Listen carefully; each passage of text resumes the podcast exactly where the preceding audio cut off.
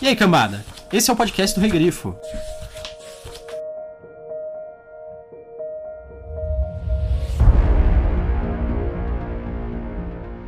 Essa é a única coisa que me perturba. Sei que estou seguro enquanto tiver isso comigo, mas algo nelas. Odeio as malditas. Queria que não as tivéssemos inventado. Há algo de errado com elas. Coisinhas diabólicas.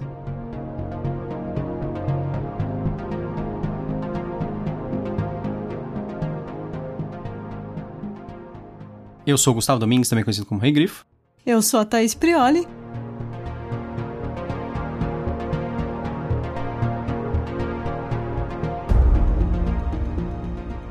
E hoje nós estamos aqui para falar do segundo conto do Realidades Adaptadas. Na verdade, é uma reunião de contos do autor Philip K. Dick. E o segundo conto é o Segunda Variedade. não, não é uma. Não sei se ele foi escolhido de propósito. É. Ser o segundo conto, né? A segunda variedade de contos. E a segunda variedade de contos. Esse conto, ele é de que ano? 1953. Ele foi adaptado para um filme em 1995 que se chama Screamers Assassinos Cibernéticos. É, o nome é só Screamers. O Assassinos Cibernéticos é por conta do Silvio Santos mesmo. que é um filme no meio dos anos 90, pouco a gente conhece. Eu sei que ele tem, acho que o Peter Weller, que é o, o, o ator que fez Robocop também. A gente tentou ver o filme, mas é bem difícil conseguir. Uh, não tem na Netflix, não tem na Amazon Prime, não tem na, no NetNow pra gente comprar. Uh, tem no YouTube numa qualidade muito ruim e eu me recuso a ver.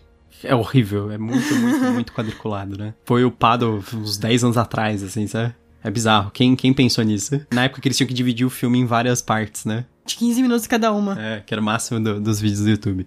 Então, infelizmente, a gente não vai conseguir comparar com a adaptação, mas a gente vai discutir bem o conto. É um conto de ficção científica, né? Como a maioria das coisas que o Philip K. Dick escreveu, na verdade, só conheço a obra de ficção científica dele. E ele ocorre em uma terra devastada por uma guerra entre os Estados Unidos e a União Soviética. Lembrando que ele foi escrito durante a Guerra Fria. Os Estados Unidos viraram a guerra depois de mudar o comando para a Lua e infestar o planeta com garras, que são robôs assassinos. E o Major Hendrix recebe uma mensagem de que os russos desejam se encontrar para uma negociação. E ele vai partir por essa terra devastada para encontrar com os remanescentes russos. Para conversar a respeito do. Uma provável. Rendição, rendição, talvez, né? Agora, é, como é um conto, não dá pra gente discutir muito a respeito. tá isso, o que, que você achou desse conto? Eu gostei, eu, eu. Surpreendentemente, eu gostei mais do que o primeiro, mas porque eu acho que esse é estranho, né? Mas esse ainda dá mais margem para conjecturar o que aconteceu de verdade. Será, será que foi uma coisa? Será que foi outra? É que eu, eu fico mais em dúvida com o que vai acontecer no final, assim, sabe? Mas o, o que aconteceu durante o conto, eu não sei. Parecia até claro. Não, mas você pode interpretar de diversas maneiras o que aconteceu durante sei. o conto. Ok, a gente tem que discutir melhor isso depois, não dá pra, não dá pra falar agora. Eu gostei, é, é um conto em que tem uma mulher apenas, então o Felipe K. que consegue não zoar muito esse ponto. Em relação aos outros, né? É, apesar de ainda ser um pouco zoado. É interessante, ele vai discutir um pouco sobre as máquinas, que era uma preocupação grande na época. Então, isso você vai ver refletido nesse conto. Então, eu acho que é, é legal, porque é um conto que, que, retrata bem a época em que ele estava, a Guerra Fria, medo de máquinas. Uhum. Então, eu gosto, eu gosto de histórias que se passam na Guerra Fria. Se vocês já ouviram alguns episódios anteriores, vocês vão saber. Sim, que a Thaís sempre fala de The Americans, mas ela gosta bastante. e você, o que, que você achou? Eu gostei bastante. Eu gosto muito da atmosfera de paranoia que existe dentro do conto. Eu acho que é isso que eu gosto também. Você, você fez até uma comparação bem interessante que em certo ponto do conto, ele fica com uma sensação igual o Enigma do Outro Mundo, que é o The é. Thing, né? Do John Carpenter. É, eu, fa eu falei isso sem ser no podcast. É, a Thais falou assim, quando a gente tava, na época que a gente tava lendo juntos. E é interessante, né, porque o Enigma do Outro Mundo, ele é baseado em um conto. Sim. Que é o Who Goes There, que foi escrito antes desse conto. Sim, é verdade. Mas, mesmo assim, é, tipo, a ideia desse conto é diferente. Eu acho que tem um, uma outra coisa que foi muito baseada nesse conto, que é o Exterminador do Futuro. Hum. Faz um pouco de sentido, sim. Não, faz bastante. Inclusive, a gente vai discutir isso no, nos spoilers melhor. Eu acho que o que eu mais gosto desse conto é isso. Eu gosto muito do cenário, eu acho legal essa, essa ideia meio. Não é pós-apocalíptica em geral, porque meio que a guerra ainda está rolando, né? É. Mas assim, da, da mudança da ameaça dentro da guerra, sabe? Tipo, quando as pessoas percebem que eles criaram uma ameaça tão grande Talvez isso tenha muito a ver com a ameaça nuclear, assim, que é o fato de, de eles terem criado uma, uma coisa que é perigosa para todo mundo, não só É. para não só para vencer inimigos, sabe? É, inclusive pra quem tá usando as armas nucleares. Então, exatamente isso. Eu acho que essa discussão, ele, tipo, o Felipe K. Dick tá tentando usar uma outra coisa, né? Como se fosse uma alegoria pra falar sobre isso, talvez. Eu gosto bastante desse tipo de coisa. Eu acho legal essa, essa utilização da ficção científica para discutir umas coisas assim que eram bem reais assim na época, né? Bem realistas, 1953, né? Eu não sei se ainda o Stalin estava vivo. Eu acho que tá bem próximo ainda da época que o Stalin estava vivo. Ainda era uma época muito perigosa. Essas são as principais coisas que eu gosto desse conto. Eu, eu me diverti bastante. Ele é um conto mais longo, né? Do que o primeiro, bem mais. É bem mais. Ele tem. Eu não sei, eu li pelo Kindle, né? Aham. Mas vamos dizer que ele tem um dobro mais ou menos de páginas do que o primeiro. É quase isso, um pouquinho menos, mas é isso mesmo. Só antes de ir pros spoilers, eu queria comentar um fato dessa semana que não podia passar em branco. Uhum. Que essa semana a gente teve a entrega do Hugo Awards. E pela primeira vez na história, um escritor, escritora, ganhou por três anos seguidos melhor romance. Sim. E não só isso, é a primeira série que a série completa foi premiada com o Hugo Awards também. A trilogia Terra Partida, da N.K. Jemisin, que a gente até fez o podcast sobre o primeiro livro, que chama A Quinta Estação. É, nós vamos deixar aí linkado pra vocês. É bem interessante e pra quem não, não soube ou não viu ainda, veja o discurso dela. Sim, é muito bom. E também leia um livro que também é muito bom. É, o livro é sensacional, né? Não, não é à toa que ganhou tantos prêmios. Pra quem não sabe, a, a, a série do Terra Partida é uma série de fantasia. Só vendo pela capa não dá pra imaginar, eu acho, do Quinta Estação, sabe? É muito diferentona, assim. Apesar que tem algumas pessoas que consideram ficção científica, por ser de um gênero que chama Dying Earth, que seria Terra Moribunda. A gente até discute um pouco sobre isso no podcast. Mas procurem aí, procurem o livro, pro- procurem o discurso e ouçam nosso podcast. Isso. e pra quem não lê inglês, é, a gente vai compartilhar ainda hoje um post que a Isa Próspero, que é tradutora, fez com a tradução do discurso. Ficou bem legal. Vamos pros spoilers? Vamos para os spoilers.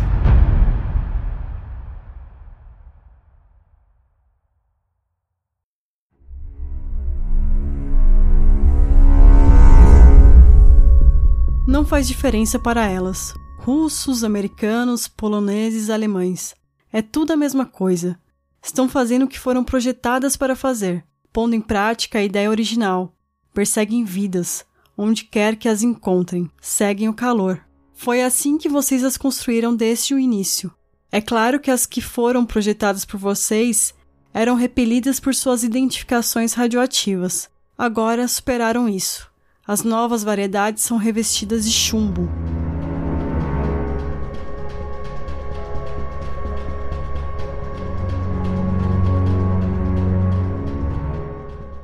Ok, então vamos explorar melhor o conto agora. Ó, vou lançar um monte de spoilers. Agora, se você tá aqui é porque você ou gosta de ouvir spoilers ou você já leu. O que que acontece? O Hendrix ele sai pra conversar com os russos, ele sai da casa mata em que ele estava depois de receber a mensagem. Ele começa a andar por essa terra devastada e aí ele encontra um trio de sobreviventes. E eles contam pra ele sobre as variedades, que são garras que se parecem com humanos e foram usados para devastar as linhas russas. Elas já teriam superado as medidas de segurança de seus criadores. Elas são revestidas de chumbo, então elas, elas são imunes à identificação radioativa que, o, que os americanos usam. Os aliados lá, né? É. E na verdade, o que está ocorrendo? Tudo, tudo que está acontecendo é uma armadilha que foi arqui- arquitetada pelas próprias garras. A ideia delas é enganar o Hendrix para levar uma das garras até a Lua, para que ela possa exterminar os remanescentes humanos. Do grupo que ele encontra, dos três sobreviventes, só um, que é o, o Rudi, que é o polonês, é humano. O- os outros dois, que é o Klaus e a Tasso, o Klaus ele seria um austríaco e a Tasso uma russa. E na verdade, os dois são garras. É... Sendo que ele é a quarta variedade e a Tasso a segunda. Isso. O que, que acontece? Quando, quando eles começam a contar pra eles, eles falam que as garras, a primeira variedade que eles fizeram, que eles chamam de variedade, né? Variedade seriam as garras com, com aparência humana. A primeira eles chamavam de o soldado ferido. Aí a primeira era um, um- como se fosse um soldado com uma muleta e uma tipóia. E ele pedia ajuda, e aí quando chegavam perto ele matava as pessoas, ou ele pedia ajuda para entrar na, na casa mata, e aí quando deixava ele entrar, ele fazia a festa. Ela matava um monte de gente e deixava outros entrarem. A terceira era uma criança, É, um menino, que eles chamavam de Dave. Isso, que inclusive o, o Hendrix encontra no caminho, antes dele encontrar os sobreviventes, ele encontra esse moleque. E ele é um moleque muito estranho, que é na verdade um dos robôs, né? Uma Isso. das garras. Ele fica carregando um ursinho, né? Uhum. E ele fala assim que ele ficou sobrevivendo aquele- até aquele momento com um lugar que tinha comida escondida e não sei o quê. E aí, assim, é muito estranha a conversa, já dá pra perceber que tem alguma coisa errada. É, ele mal e o fala, Hendrix. né? Ele só fala quando, quando o Hendrix pergunta. E ele fica insistindo que ele quer seguir o Hendrix até um Sim. lugar, é, tipo, até uma casa-mata e tal. Sendo que o Hendrix fala, não, vou passar numa área de guerra aqui. Aham. não- você não precisa me... Você não deveria me seguir, né? É. Aí, na verdade, quando ele chega até os sobreviventes ali, eles matam o Dave, Que é a cena bem o enigma, do outro mundo. que ele vê que o Dave por dentro era cheio de, de rodas dentadas e maquinário e fios e placas, né? Que no Enigma do Outro Mundo é quando eles matam o cachorro, que estaria possuído, né, pela coisa. Uhum. Na segunda variedade é esse momento em que o Hendrix fica, nossa, o que aconteceu aqui, né? Sim, sim. Mas ele já percebe na hora o que aconteceu. Ele, ele começa a ficar perdido, mas aí eles começam a explicar pra ele, aí, eles- aí ele fala, como é que vocês sabem que ele é a terceira variedade? Vocês já viram a segunda? Eles, não, nunca vimos a segunda, mas eles têm uma placa descritiva dentro deles. Todos os soldados feridos tá escrito primeira variedade, todos os Daves, que são os moleques, estão, São tá escrito terceira. terceira. Então a gente nunca encontrou uma segunda variedade. Eles falam assim, não, a gente tem que chegar até o seu comando e mandar essa informação, que é que as garras criaram, garras parecem humanos e que são imunes a, a essa radiação que incapacitaria elas. Então a gente tem que ir imediatamente lá chamar o comando, tipo, mandar informação pra Lua, né, que é a base lunar, que é onde os americanos foram. E o Hendrix, ele foi porque ele era o major de maior patente pra negociar. Eles falam na mensagem que era pra enviar alguém de alta patente, né? Sim. Tudo faz parte da armadilha dos garras, porque na verdade eles sabem que alguém de alta patente provavelmente teria um transporte pessoal pra ir pra Lua. Porque a ideia é, tipo, como tudo foi destruído, os soviéticos continuam na Terra. Uhum. Só que os americanos, eles estão numa base lunar. E as garras já venceram todos os soviéticos. Agora eles querem chegar até a Lua pra exterminar a humanidade que tá na Lua também. E a paranoia começa quando justamente o Klaus, a quarta variedade, mata o Rudy. Ach- falando, alegando que o Rudy seria um, Isso, uma das variedades, né? isso. Que ele seria uma garra disfarçada. E aí, quando ele, ele, ele mata o Rudy, e depois dele matar o Rudy, é, ele fica, não, mas foi um acidente, eu achei que ele era, não sei o que, né? É. Eles ficam lá, tipo, foi um erro honesto, sabe? Mas a, a Tasso é engraçado, porque o Klaus, ele meio que faz o papel dele bem, mas a Tasso, ela é super esquisita desde o começo também. É bem esquisita e a história que ela conta do background dela é muito estranha. Ela, ela fala assim, ah, essa aqui é a casa dela. Aí depois eles falam assim, ah, quantos cômodos tem ela? Ah, eu não sei, sabe? Umas coisas é, assim. e. Ah, mas você veio até a Rússia, da Rússia até aqui? Você veio seguindo o exército? Ah, não, não vim não. É, então. Como é que você veio até aqui, né? Eu acho que o Klaus, talvez ele tenha um, um papo um pouco mais so- sofisticado, porque ele é a quarta variedade, né? É, pode ser, ela é a segunda apenas. É, ele é... Tanto que o Dave também é um pouco melhor. Ele é a terceira variedade, né? Sim. Eles foram aprimorando. Apesar da Tasso ter a, a melhor arma, né? É que essa arma não, não, não necessariamente quer dizer que eles entregam uma pra cada uma dessas, né? O que acontece? Eles ficam lá discutindo, ele acaba voltando pro comando dele. Ele falou, não, realmente, vamos lá. É, Aí no caminho, a Tasso meio que começa a jogar ele contra o Klaus. É uma, é uma É. maluquice essa parte. aí ele percebe que o comando dele foi tomado também e tal. Uhum. O Klaus, ele morre, porque a Tasso não quer ajudar ele. Uhum. E com isso, ele percebe que o Klaus é a quarta variedade, não a segunda, como era esperado. Isso. Nessa hora, ela usa a arma dela, que é uma bomba. É, ela destrói um monte de garras das, das, das versões pequenas lá.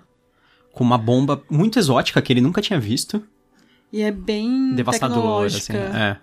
Né? Inclusive, daí- ele fica muito machucado. É, até ela, até ela fala assim, é, vocês não deviam subestimar a gente, né? E ela era uma civil, Uhum. ela não era uma soldada. É meio estranho já essa situação aí. É, mas a, a situação dela jogando ele contra o Klaus também, depois pra falar assim, ah, o Klaus era uma garra. Sendo que ela é uma garra também. Ela também é uma variedade, né? Era só pra ganhar a confiança dele, pra que ele. Provavelmente. E ela é muito insistente depois com a, com a história do foguete, né? Tipo, ah, É, porque ela fala assim, ele fica machucado depois dessa bomba, porque ele não, não agacha, né, pra... uhum. ela fala assim, ah, você não abaixou. É, Mas pior que ela fala pra ele ela, abaixar. ela fala. É, E aí ela, ela fala assim, você tá muito machucado, você não vai sobreviver. Não, ela começa a falar isso. Eu, não, ela fala, eu tenho maior chance de sobreviver. Então, mas ela só começa com esse papo depois que a- eles acham a nave. Isso. E aí ele fala, tem um lugar só. Aí ela fala, mas se você for, você não vai sobreviver à partida. É, então. Porque assim, ela, ela até queria que ele sobrevivesse, porque ela, ela achava, eu acho, que, o, que era de dois lugares. Então ela queria que ele levasse ela junto. Sim. Aí quando ela Porque vê... ela não sabe a localização. Ela não sabe como é o transporte, não sabe a localização, tudo, né? Quando ela vê que tem um lugar só, ela fala: Não, eu tenho que me dar os códigos de acesso, de, de poder achar o local. Porque tipo, você tinha que falar um código quando eles entravam em contato com você, e aí eles sinalizavam onde era, né? E aí ela fala assim: E aí eu vou e eu te mando, eu te mando ajuda. Rápido, rápido, senão você vai morrer aqui, sabe? Que ela fala assim, não, que eles vão chegar aqui em menos de três horas, os outros, as outras garras e tal. Ela fica pressionando É. ele. Até chegar a bater nele, Sim. né? Quando ela parte, um pouco depois ele vê. Aí que ele vê que o Klaus, né, é a quarta variedade. Aham. E depois começam a cercar ele e ele vê várias taços. Sim. E, ela assim- é a segunda. E ela e todas elas estão com as bombas. Ah, é verdade. Então aí que ele percebe. E aí ele fala uma, uma frase bem interessante.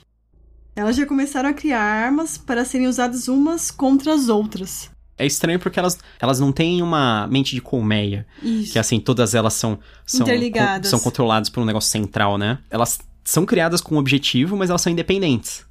Então elas podem, inclusive, destruir outras delas mesmos e tal. Então é uma ideia que ele fala assim: talvez eles substituam os seres humanos, as variedades, aí as garras, mas elas vão criar facções e lutar entre elas, possivelmente, sabe? É que tem uma parte até que o Hendrix fala assim que as variedades são uma evolução da humanidade. Sim, são uma substituição, né? É. E tudo isso ocorreu porque, na verdade, os americanos começaram a fazer as garras, que eram essas máquinas de combate para lutar contra os russos, e eles deram a habilidade delas de criarem outras como si e de Se melhor- repararem. se repararem. Mas essa, mas essa habilidade de se reparar, ela meio que tava implícita melhorar, né? Aham. Aperfeiçoamento. Então foi uma coisa meio bizarra, tipo, eles não criaram nenhuma trava nelas que fizesse com que elas não pudessem se aperfeiçoar a ponto de se rebelar. Então nunca houve um- um- uma segurança ali, nunca houve um. Tudo que você faz pode se virar contra você, se você não faz É. bem feito. É, então. Então. Bem complicado isso. Eu achei interessante porque também a medida de segurança é tipo, meio que uma pulseira que emite radiação que desativa as garras.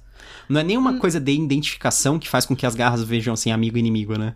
Não é nem que, não, que desativa, elas não te atacam. Não, mas Não ela. é? Aquela cena que o Hendrix se aproxima do soldado russo, que ele tá morto, ele ativa a pulseira e as garras elas meio que ficam se debatendo. Ah, sei. Aí, então é meio que uma radiação. Aí por isso que a- as outras são revestidas de chumbo, então elas são imunes àquela radiação, sabe? Então elas Entendi. podem, tipo, tentar matar ele e tal.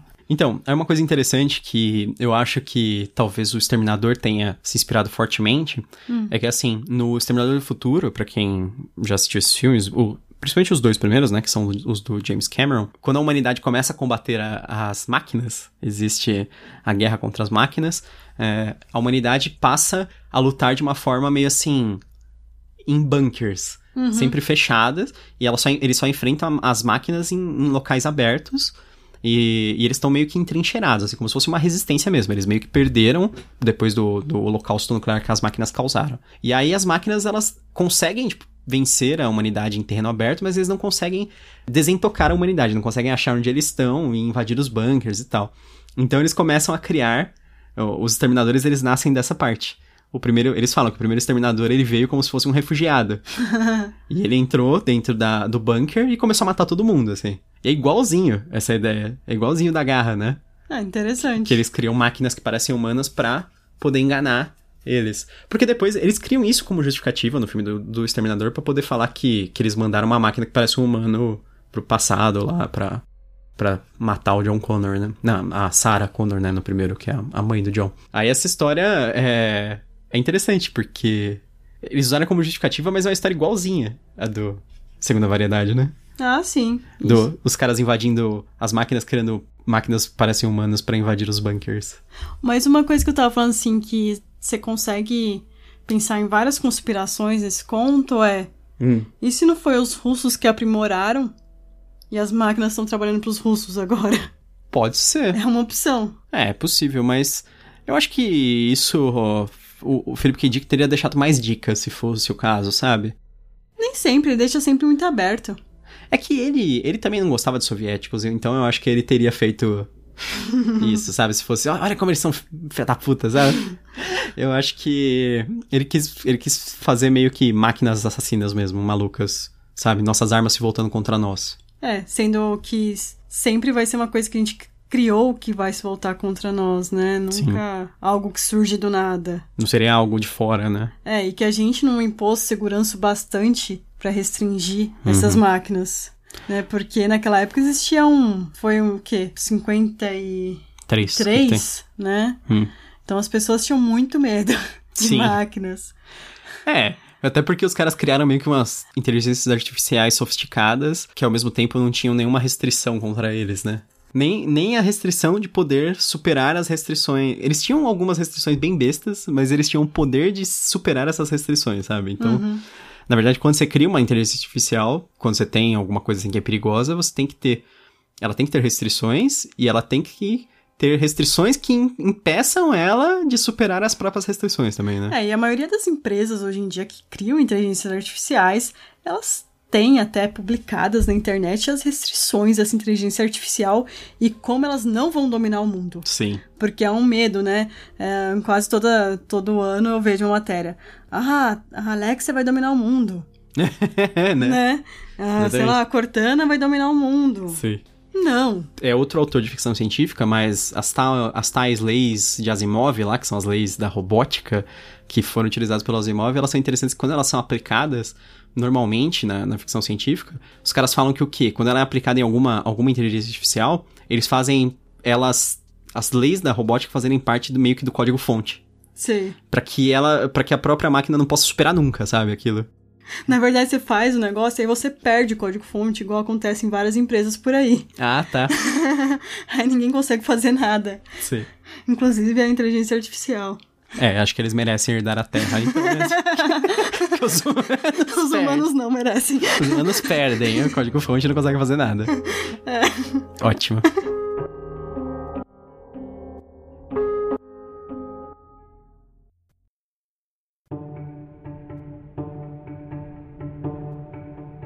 Você recomenda esse conto? Pra quem você recomenda? Eu recomendo. Recomendo pra quem gosta desse clima de paranoia. Uhum. Ficção científica em geral, Guerra Fria. Ah, você falou tudo que eu ia falar já, então. Era exatamente. The Americans, que você não ia falar isso. Ah, é, não. não. Eu acho que é um, é um não, negócio. não tem nada a ver com The Americans, gente. Eu acho que pra quem gosta de qualquer outra coisa do Felipe K. Dick, ele não decepciona. Sempre tem alguma, alguma coisa interessante nos contos dele pra serem exploradas, sabe? Eu não achei nada chato nem desinteressante do que ele faz, sabe? Tudo exibe muito pensamento por trás. Pra quem gosta de tudo isso que você falou, realmente, né?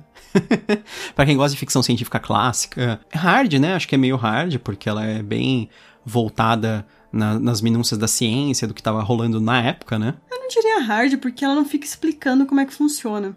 É, mas não precisa explicar. É, mas só tô falando assim, ela é bem plausível, assim, Sim. dentro do seu universo, sabe? É. É, toda coisa idiota seria implausível dentro do seu universo. Mas, você criar um universo que depois tem uma coisa implausível, você é um mau escritor. Não, realmente, eu acho que apela pra todos esses fãs, na verdade, e, e para as pessoas que. E realmente, pra quem gosta de paranoia, pra quem gosta desse- dessa sensação de insegurança dos personagens, eu acho bem legal. É, pra quem gostou do Enigma do Outro Mundo, que é um Sim. filme dos anos 80 com Kurt Russell, que é dirigido pelo John Carter, é bem interessante. Eu acho que Screamers podia ter um reboot. O pessoal vive, o pessoal vive querendo fazer reboots de, É, de filmes teve meio bons, que né? uma continuação, né, nos anos 2000, mas ninguém ligou. Ah, Screamers 2, né? É, horrível. É. isso a gente achou. Sim, tem bastante.